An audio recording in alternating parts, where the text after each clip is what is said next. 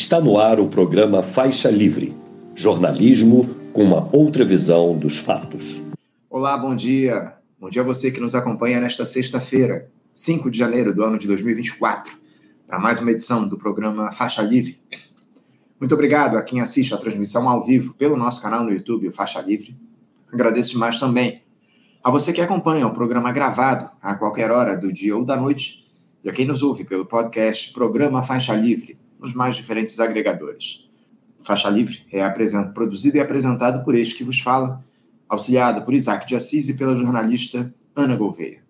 Vamos encerrando aí a primeira semana do ano e seguimos na análise da política nacional, das expectativas dos nossos analistas para esse ano de 2024, com eleições municipais, consolidação do governo Lula e repercussão das medidas restritivas dos investimentos públicos tomadas por essa gestão federal em 2023. Enfim, temos muito a analisar e hoje vamos receber, daqui a pouquinho, a professora e presidente estadual da Unidade Popular no Rio de Janeiro, a UP, Juliette Pantoja. Ela que vai falar sobre como é que o partido, esse jovem partido, se prepara para o pleito municipal, enfim, como a esquerda pode avançar aqui no Rio de Janeiro a fim de superar o atual prefeito Eduardo Paes e também o bolsonarismo. Esses são muito fortes aqui no nosso estado. Papo fundamental hoje com a Juliette aqui no Faixa Livre daqui a pouquinho. E como vocês sabem, mantendo a tradição também em 2024, sexta-feira é dia de debate aqui no nosso programa. Hoje, como não poderia deixar de ser, vamos tratar de política. No primeiro debate do ano, perspectivas, análise, opinião sobre os desafios aí que se colocam para os próximos meses, se o presidente Lula conseguirá se impor frente aos interesses dessa grande aliança, se a população do nosso país vai finalmente acordar e pressionar esse governo a partir da atuação de uma esquerda mais combativa, enfim. Muitos temas relevantes aí para discussão nesse primeiro debate e um time de primeiríssima linha nos comentários a professora de História na Universidade Federal Fluminense, a UF, e na escola Florestan Fernandes, do Movimento dos Trabalhadores Sem Terra, o MST, Virgínia Fontes, o ex-deputado federal e ex-presidente nacional do Partido dos Trabalhadores, José Genuíno, e o historiador e mestrando em filosofia, e com além de comunicador e educador popular, Eribaldo Maia. Eles farão parte dessa mesa de debates para a gente abrir aqui o nosso programa, o primeiro debate do ano de 2024 aqui no Faixa Livre. Bom, é o primeiro debate encerrando aí uma semana de gala aqui no nosso programa.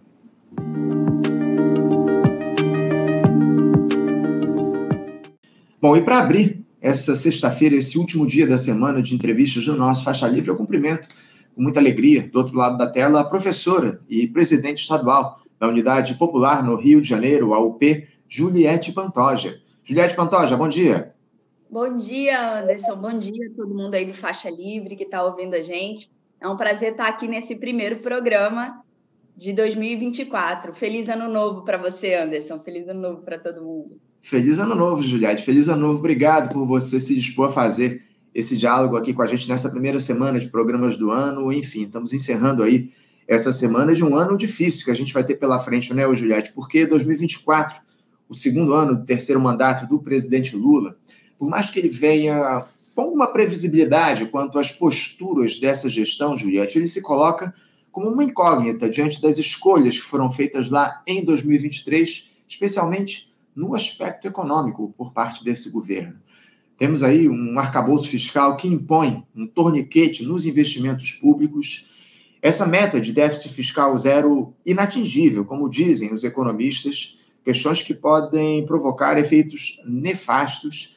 Mas na área social, apesar de a gente ter um aumento real aí do salário mínimo, uma queda nos números do desemprego, as condições de vida da população ainda são bastante difíceis, Juliette.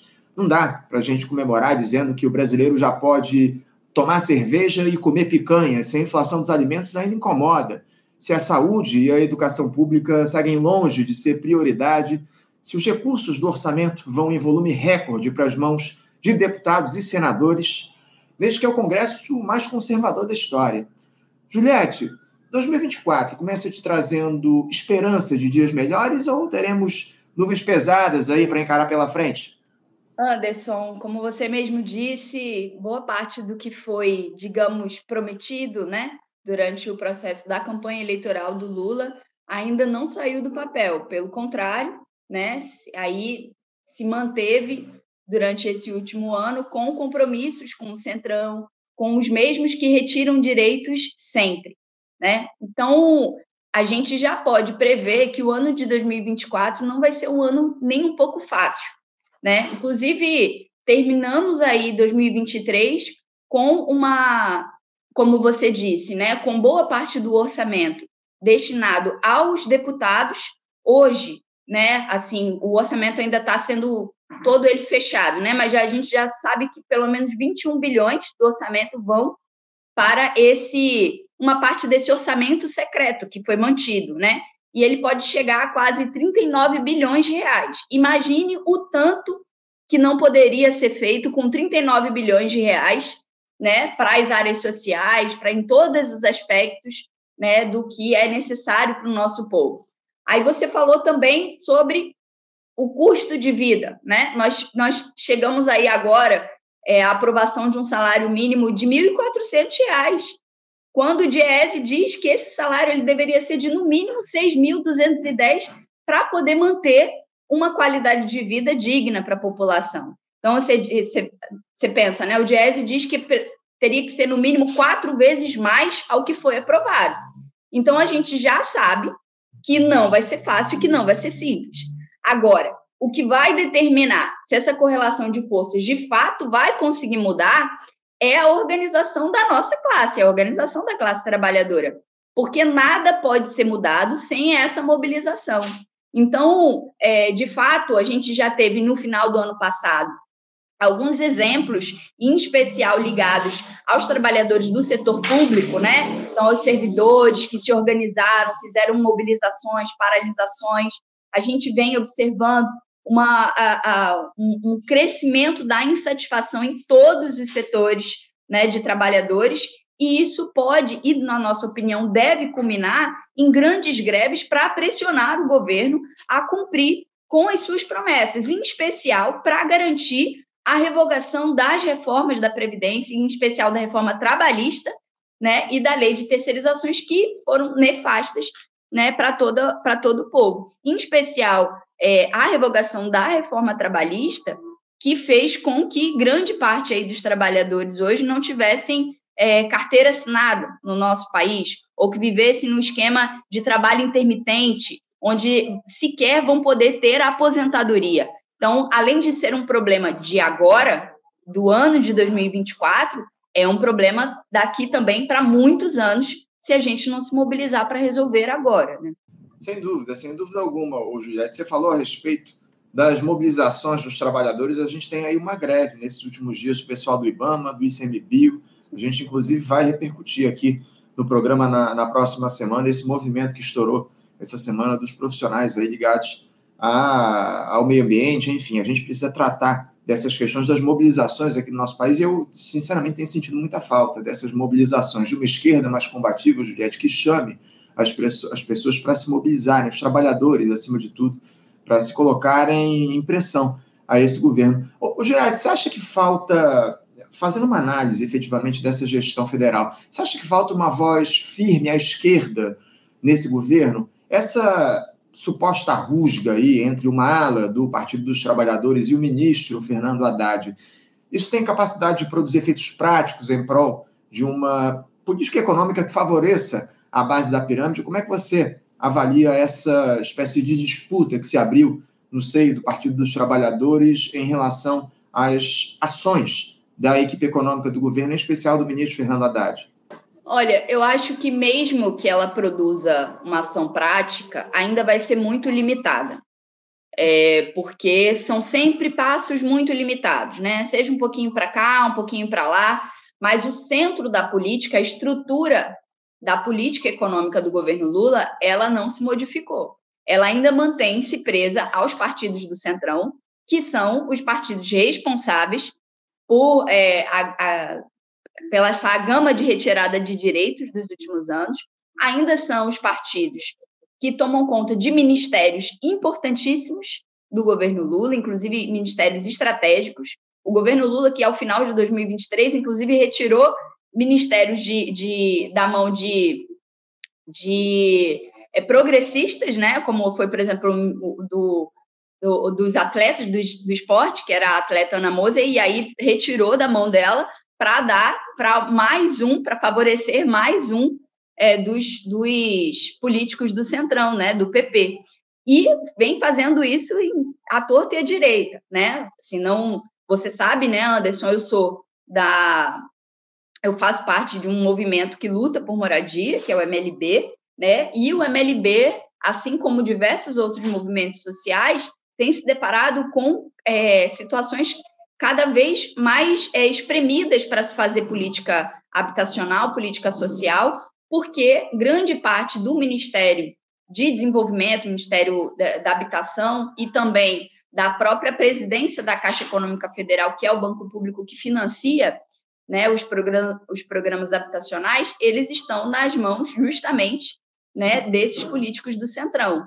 Então, eles, ao invés de garantir que é, o grosso do orçamento, favorecendo né, é, é, que os movimentos sociais construam moradias, consigam desenvolver suas políticas habitacionais e diversas outras políticas sociais, eles privilegiam os grandes empreiteiros, né? esses mesmos, inclusive, que vão fazer volumosas doações agora nesse período de campanha eleitoral em 2024, né, Anderson? Que a gente sabe que é assim que funciona. Então, perpetuando, inclusive, esse processo da continuidade de uma política nefasta, uma política antiga, velha, que já não serve, né, que nunca serviu e que nunca vai servir é, ao nosso povo. Mas, de fato, eu acho que todos os movimentos que eles vêm para poder impor uma agenda mais avançada, eles são importantes. Mas acho que, mais do que isso, é necessário modificar, de fato, as estruturas. E aí não existe hoje, pelo menos ao nosso ver, é, nenhuma movimentação interna dentro do governo para poder fazer isso, para romper essas estruturas, para romper essas alianças com esses partidos, né, com esses políticos que são aí os principais responsáveis por essa situação de falta de direitos da nossa classe no último período. Sem dúvida, sem dúvida. Você falou aí dos, da, do, dos recursos que vão ser destinados pelos grandes empresários para as campanhas eleitorais. Inclusive, daqui a pouquinho eu quero tratar contigo desse, dos recursos aí, desse fundo eleitoral, dos recursos que foram destinados aí para a campanha em 2024 pelo Congresso Nacional. A gente queria falar um pouco daqui a pouquinho a respeito disso. Mas, uh, Juliette, eu queria que você agora repercutisse o seguinte: muito se fala dentro do governo que a correlação de forças é desfavorável para se levar à frente um projeto de esquerda no nosso país. Eu, eu, queria que você falasse sobre essa ideia da correlação de forças, né? porque uh, eu, sinceramente, acho um argumento para lá de questionável, acima de tudo, diante de um cenário onde há uma desmobilização e não há nenhum tipo de interesse do governo federal em fazer o diálogo com a classe trabalhadora. Pelo menos por enquanto eu não tenho observado isso. Você acha que essa falta de diálogo com o presidente Lula também não mostra uma certa incapacidade, de alguma forma, da sociedade brasileira em se articular para cobrar por mudanças, Juliette? Dá para colocar a culpa apenas no governo federal, sabendo que essa seria, ao menos uma, na teoria, uma gestão em disputa? Como é que você vê essa, o fato do governo não fazer o diálogo com a classe trabalhadora, algo que está posto, e, por outro lado, os trabalhadores também não se, impor, não, não se colocarem diante dessa, dessas dificuldades que, ele vem, que eles vêm enfrentando, da esquerda não mobilizar os, os, a classe trabalhadora no sentido de pressionar esse governo? Bom, Anderson, eu vejo que é, existe uma correlação de forças mais favorável do que querem passar, na verdade. Por que eu diria isso, né? Porque nós vamos, agora, hoje é dia 5, né? No próximo dia 8 vai fazer um ano de uma tentativa de golpe frustrada no nosso país, que foi arquitetada, inclusive, por grande parte né, desses, é, é, desses políticos do Centrão, inclusive já né, as, as investigações comprovam isso, é arquitetada por generais fascistas, em especial também né, por aqueles que, é, por vários empresários que financiaram toda essa movimentação durante muito tempo e que culminaram nessa ação no último 8 de janeiro né, do ano passado. Ainda assim, foi uma tentativa frustrada, que fez com que o povo rechaçasse essa ação e dissesse que era necessário fazer valer o que foi votado, fazer valer o, o, o que foi é, o governo que foi eleito nas urnas, né? Então, essa correlação de forças que eles falam é uma correlação de forças que vê só uma parte, na minha opinião, né? Vê uma parte interna, vê uma parte é, é, que não é o todo, né? Porque se você olhar o todo, você vai perceber que existe uma correlação de força na sociedade que poderia empurrar o governo, de fato, a ser, a garantir é, é, as promessas que foram feitas lá atrás. Dito isso, é, por, por, que, que eu tô, tô indo tão atrás, né? Relembrando uma coisa que se passou há tanto tempo. Inclusive porque é, manteve-se, então, a esperança de que esse governo iria tomar as providências que foram apresentadas, né? Todas aquelas propagandas, as propostas que foram apresentadas durante o período da campanha. E o povo ele não está satisfeito com o que está acontecendo agora, né? Porque, afinal de contas, se votou para que tivesse uma política econômica que favorecesse os trabalhadores e não o contrário. Então, essa correlação de forças que agora parece muito exata, parece uma conta muito fechada, ela tem tudo para se alterar, tudo para se modificar, na medida em que a pressão popular é que pode e deve ser exercida sobre esse governo, ela avance. Então, eu acho que quando você fala de uma correlação de forças é, do governo, de que é preciso se manter a governabilidade, por isso se dá dinheiro para o Centrão, se, se, garante direito ao é, dinheiro aos deputados com orçamento secreto, se garante ministério, se garante tudo isso na mão de outros que não têm interesses em favorecer a nossa classe, na verdade, você, ao mesmo tempo que acha que pode estar construindo uma estabilidade no governo, você pode estar fazendo o contrário, porque você está gerando uma insatisfação popular, que essa sim é a, é a única que pode causar a maior instabilidade de governo possível. Da mesma maneira que a população foi para poder defender, ela vai também para poder exigir mais. E é com isso que eu acho que a gente deve se, é, se mirar nesse próximo período. Né? Porque eu acho que, como eu disse, né, é, a insatisfação ela é grande e eu acho que para esse próximo período a gente vai ter uma quantidade grande de, de greves e de mobilizações por parte dos trabalhadores exigindo mais direitos. Aí a balança ela tende a pesar para o outro lado, né? Porque de fato, como você disse, não adianta só achar que esse governo, com as relações limitadas, com a, né, com a gama de, de, de, de composição que ele fez, só ele por si só vai garantir aí avanços, né? Pelo contrário, a gente precisa intensificar, eu diria, essa mobilização. Mas eu acho que é, eu acho que isso, além de estar perto, né, de acontecer, dando aqui o, talvez uma previsões de 2024, né, além de estar próximo de acontecer, é também algo que tem é, tá perto não por, por algo é, completamente abstrato, mas pelas condições, né, que a gente acabou de relatar aqui e são condições todas elas que favorecem as mobilizações. A própria questão do desemprego mesmo, né, assim comemorou-se agora uma queda no desemprego que passa aí é, é uma, uma, queda muito pequena, mas se a gente for considerar isso tudo, essa, essas novas vagas de emprego, elas foram geradas num esquema de trabalho intermitente, de vagas temporárias, a gente vai ver um avanço do desemprego novamente agora no início do ano, né? São, são vagas extremamente precarizadas, em sua maioria no setor de serviços, né, Juliette? Que naturalmente já remunera com baixíssima qualidade, enfim. É, o, o Juliette, eu sinceramente tenho lá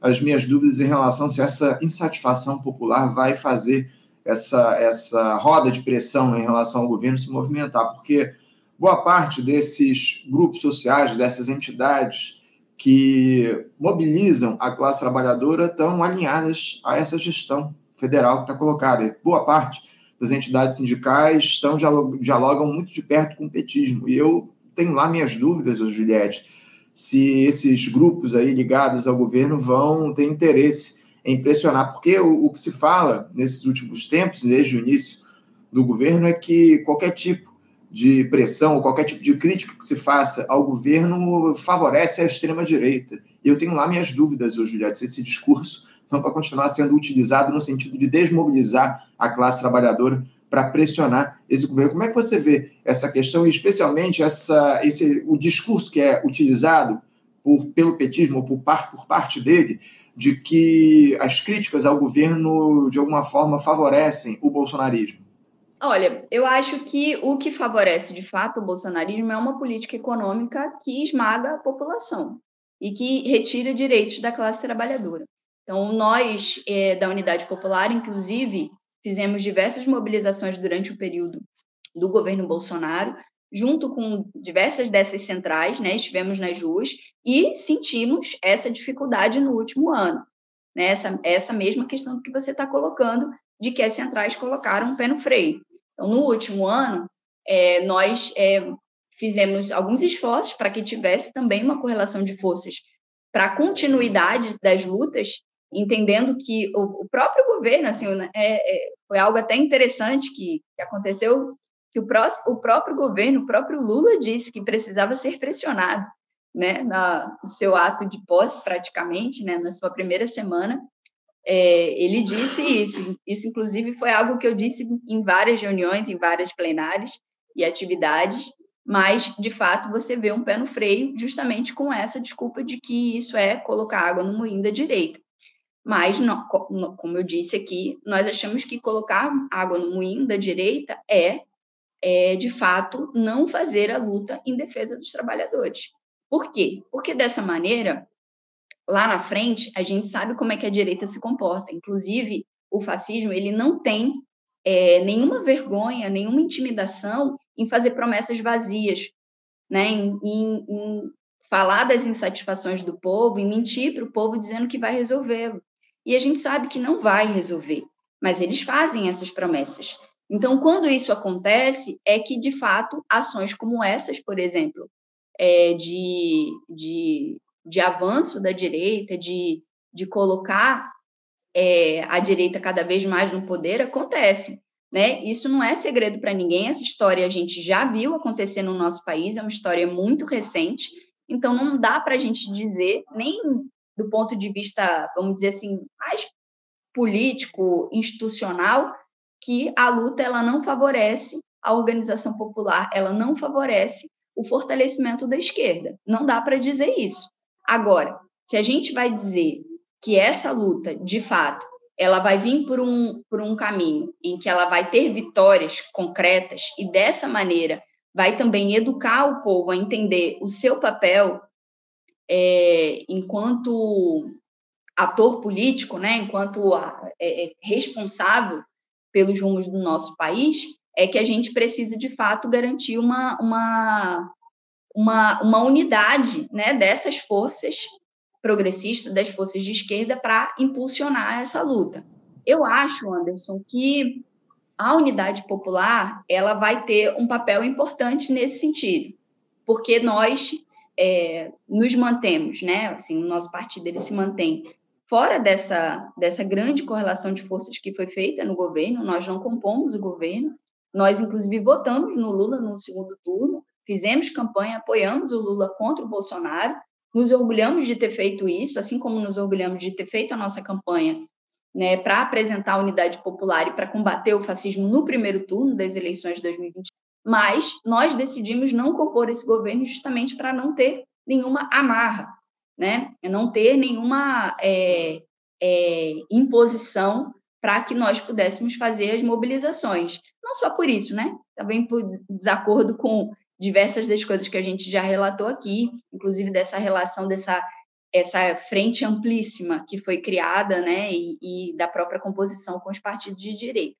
Mas nós é, mantivemos essa, essa relação de independência e temos feito um esforço, em especial junto aos setores mais populares, os setores mais proletários, que estão sofrendo mais com a, com a situação em que a gente está vivendo, de que é necessário fazer grandes mobilizações. No último ano, é, nós fizemos, nós organizamos e tentamos né, participar de todas as grandes lutas que aconteceram né? É, em especial agora, no final do ano, nós tivemos uma batalha gigantesca, não sei se vocês acompanharam, mas que inclusive rendeu com a prisão de vários companheiros da Unidade Popular em São Paulo, que foi uma batalha contra a privatização da Sabesp. Né? E, e é interessante, Anderson, eu queria chamar a sua atenção para isso, que apesar de estar muitos setores é, insatisfeitos com a privatização da Sabesp, levar até as últimas consequências essa luta foram poucos que fizeram, né? Então, de fato, essa correlação de forças até para o nosso campo ela ainda está muito difícil. Mas é, a nossa principal arma aí, o nosso principal anseio é, de fato, essa, essa parte da classe trabalhadora que está sofrendo com isso e que deve se mobilizar, mesmo que seja por cima das centrais, mesmo que seja por cima dos sindicatos pelegos, daqueles que não estão aí é, na mesma no mesmo intuito que o nosso de fazer essas mobilizações. Então, essa é a nossa principal esperança e também onde a gente tem depositado mais trabalho, né, que é onde a gente tem se intensificado nas mobilizações aí. Nós, nós acompanhamos muito de perto, Juliette, essa mobilização lá em São Paulo em, em relação ou em torno justamente de se evitar a privatização da Sabesp, enfim, a gente dialogou muito de perto com as entidades que faziam essa defesa dos trabalhadores da empresa pública e também repercutimos essas prisões dos dois militantes da UP é, diante das mobilizações que estavam colocadas situação grave, muito grave que o São Paulo atravessa, especialmente a partir dessa gestão aí do Tarcísio de Freitas, que é, dialoga muito de perto com o bolsonarismo, com a extrema-direita. Essa aqui é a grande verdade. Juliette, eu queria trazer aqui uma questão que eu já levantei, inclusive, há pouco, mas eu queria que você é, analisasse com um pouco mais de profundidade, porque o Congresso aprovou no orçamento da União esse fundo eleitoral recorde aí para o pleito municipal desse ano, na casa dos 4,9 bilhões de reais. Eu queria que você nos dissesse o que é que a UP pensa a respeito desse fundo bilionário para financiar as campanhas e também qual é a fatia desse valor aí todo que a UP vai ter direito, ou Juliette? Olha, é, essa é sempre uma discussão complexa, né? Porque, assim, a unidade popular, é, nós, nós nos criamos e já sabíamos, no no, já no processo de criação, sabíamos que nós não iríamos ter direito ao fundo partidário é, que são dois fundos ah, né, que são destinados aos partidos. Né? O fundo eleitoral, que só vem para os partidos no período de, de campanha, de dois em dois anos, e o fundo partidário, que é aquele fundo ordinário, para que se mantenha as sedes do partido, as estruturas dos partidos. É, essa conta ela é feita em especial com os partidos que têm mais cadeiras na Câmara, né? Então, se você for parar para olhar, assim, os, os partidos do centrão, os partidos da direita, são os que pegam a maior fatia. Não necessariamente aqueles que têm as, maiores, é, as melhores ou, ou estruturas mais consolidadas, né? Porque não existe, assim, do ponto de vista social, uma fiscalização, né? Existe a destinação e pronto, né? Então, esses partidos, eles recebem muito porque a conta ela é feita dessa maneira. A unidade popular foi legalizada sem ter direito ao fundo partidário, que é esse que vem todos os anos, né? É, e aí a, a, se perguntar, né? Mas então, como é que um, um partido existe? Ele precisa ter o seu funcionamento de sede, o seu funcionamento de diretórios, contadores, advogados, toda a estrutura burocrática, mas ele não tem nenhum dinheiro para funcionar, né? É, enquanto que outros têm bilhões, milhões para poder fazer isso. É, é um sistema extremamente injusto, né? Porque se a unidade popular foi criada depois, inclusive, de, já dessa regra estabelecida, a gente, por esse, por esse canal, jamais vai conseguir ter as cadeiras necessárias para poder garantir que o, tem uma parte desse fundo partidário, né? Então, já começa por aí, essa é a primeira questão que eu queria colocar, que essa é uma regra extremamente injusta, porque ela não permite que os partidos menores ou partidos criados após essa a promulgação dessa, dessa, dessa nova regra, que eles possam se desenvolver em pé de igualdade. Isso já era de se esperar, nós já é, construímos um partido sabendo mesmo que existia isso. Aí chega o fundo eleitoral, que também é, é uma parte muito, muito pequena muito desigual que é destinada para esses partidos. Né? A unidade popular, Anderson, ela, assim, a gente ainda não, não teve o fechamento completo, né? Mas na, se eu for utilizar o orçamento da última eleição, nós tivemos cerca de um milhão para fazer toda a campanha nacional do nosso partido. Desde a campanha presidencial, a campanha dos, nos estados, né, que nós fizemos, lançamos candidaturas em vários estados para o governo, para deputados estaduais, deputados federais, e tivemos que, com esse recurso, fazer toda a nossa campanha. É, a questão é, principal é que, mesmo com uma grande parte da nossa militância trabalhando de forma voluntária, que é isso que acontece, mesmo assim, acaba sendo uma campanha muito limitada, porque os recursos são mínimos, né? Até para se locomover, até para manter uma alimentação, manter o básico, né? Numa campanha, fazer materiais, isso ainda é muito limitado. Então, é, provavelmente para esse ano é, vai ser uma fatia muito parecida, enquanto que é, partidos é, em, em, condições outras, né? Não vou dizer nem, nem o maior, né? Mas dos maiores recebem um volume de 100 milhões, de 200 milhões, né? De reais para poder fazer as suas campanhas. Então, é bastante injusta mesmo essa essa conta. Pensando nisso, Anderson, que eu queria aproveitar aqui esse momento para poder falar que desde o ano passado, né, em especial desde dezembro, nós lançamos uma campanha que é o Fundo Popular Partidário da Unidade Popular.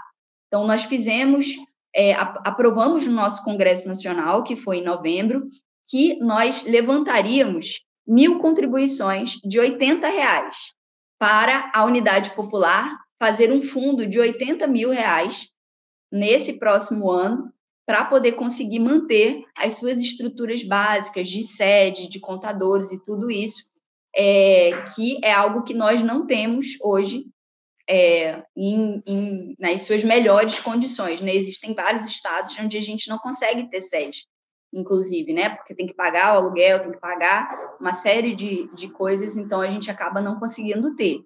Esse, essa campanha se iniciou em dezembro, como eu disse, e nós vamos ter mais todo mês de janeiro. Então, para quem estiver assistindo também e quiser e puder contribuir com a Unidade Popular, com esse partido, que mais do que o partido de, das eleições é o partido que está nas lutas, independente do período eleitoral, né, que está aí, em especial, é, junto à classe trabalhadora na defesa intransigente dos seus direitos, pode contribuir e nos ajudar aí a nos manter nesse período. Então, a gente está fazendo essa campanha, ela está sendo divulgada nas redes, né? Divulgando nas redes da Unidade Popular, que é muito fácil encontrar também no Twitter, no Instagram, é só colocar lá Unidade Popular, vai aparecer. Tem Unidade Popular de tudo que é estado lá também, mas tem a Unidade Popular Nacional, onde a gente está fazendo é, essa campanha. Então, essa é uma das formas da gente tentar se manter.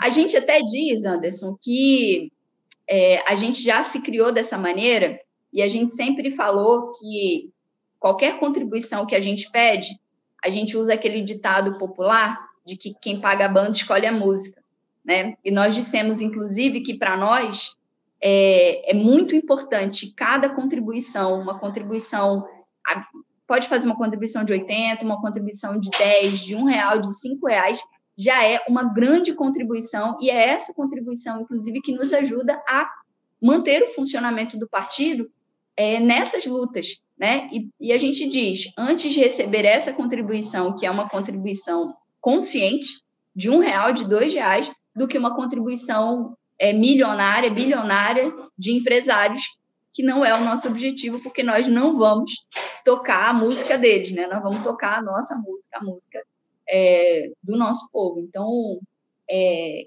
seguindo esse, esse, esse, esse preceito, né, desde sempre, a gente tem feito a nossa campanha dessa maneira, né? E agora, mais uma vez, estamos nela. O fundo eleitoral, como eu disse, vai ser algo próximo também de, de um, um, milhão, talvez um pouco mais, dependendo da, da reorganização, que ainda vai ser bem diferente da maioria dos países, do, dos outros partidos, mas nós vamos seguir também com essa campanha em 2024, que foi a mesma que nós fizemos em 2022, que vai levar esperança aí para o nosso povo e o nosso programa. Uma divisão de recursos absolutamente desigual aqui no nosso país. Lamentavelmente é assim que se coloca né, essa distribuição de recursos do fundo partidário, do fundo eleitoral, enfim.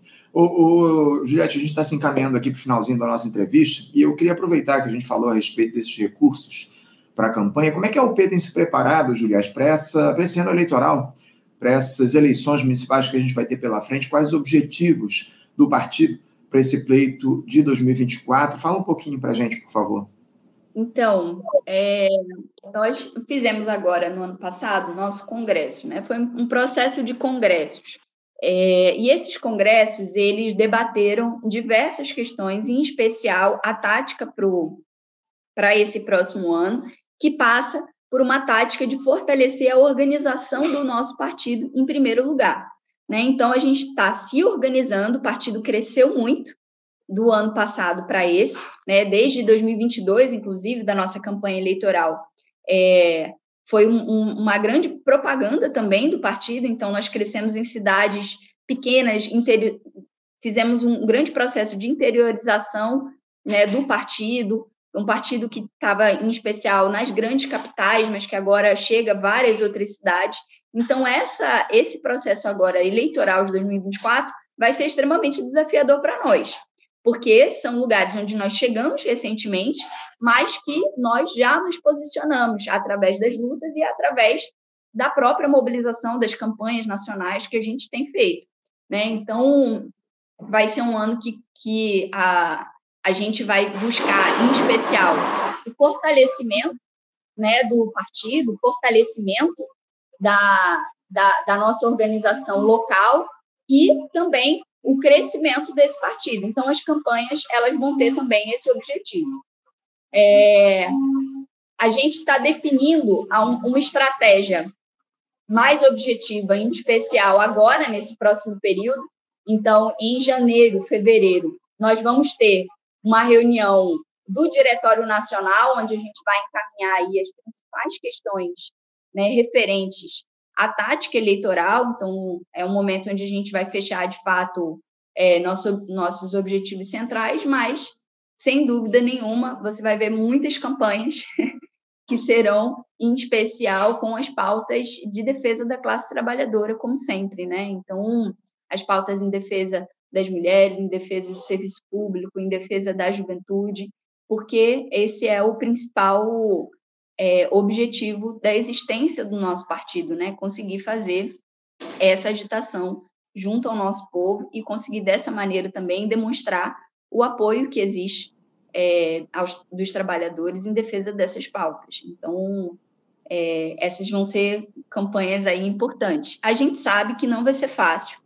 porque, é, como a gente já disse lá no início, né, e agora também com essa própria distribuição do fundo eleitoral, as campanhas nas cidades vão ser campanhas que vão refletir também essas relações é, nacionais, né? Então, tanto é, com esses partidos é, que hoje compõem o governo, quanto é, esses partidos que vão se fortalecendo através é, de, de outras de outros acordos, né, nas, nas, nas suas cidades. Então, em especial aqui no Rio de Janeiro, a gente vai ter um enfrentamento grande, porque existe já uma política consolidada, vamos dizer assim, né? uma política é, de que é, você deve apoiar o menos pior, isso tem acontecido em, em, grandes estados, né? Rio de Janeiro, São Paulo e tudo mais, em detrimento de você apresentar uma política de fato que vai ser de transformação da realidade dos trabalhadores.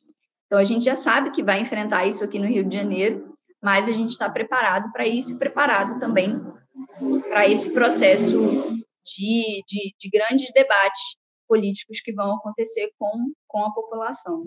Está definindo aí as nossas táticas futuras mais, mais para frente, mas já sabemos que vai ser um grande desafio, com certeza. Desafio enorme que a gente vai ter pela frente, que o país vai ter pela frente nessas eleições municipais, que alguns dizem que são as mais difíceis da história, diante dessa força que o bolsonarismo ainda tem no nosso país, essa ameaça que está colocada ainda mais a partir da conciliação que está imposta, está posta aqui no nosso país pelo governo do presidente Lula, essa gestão de amplíssima aliança que comanda o país nesse momento. Juliette, eu quero agradecer demais a tua presença, a tua participação com a gente aqui no nosso programa. Muito obrigado por você se dispor a fazer esse diálogo com a gente na primeira semana do ano do Faixa Livre. Muito obrigado, desejo sorte para vocês da UP. Espero que a gente possa manter outros diálogos aqui ao longo do ano para é, destrinchar um pouco esse cenário da política nacional, os desafios que vão se colocar para as eleições municipais. Mais uma vez, muito, muito obrigado e feliz ano novo para você e para todos da UP.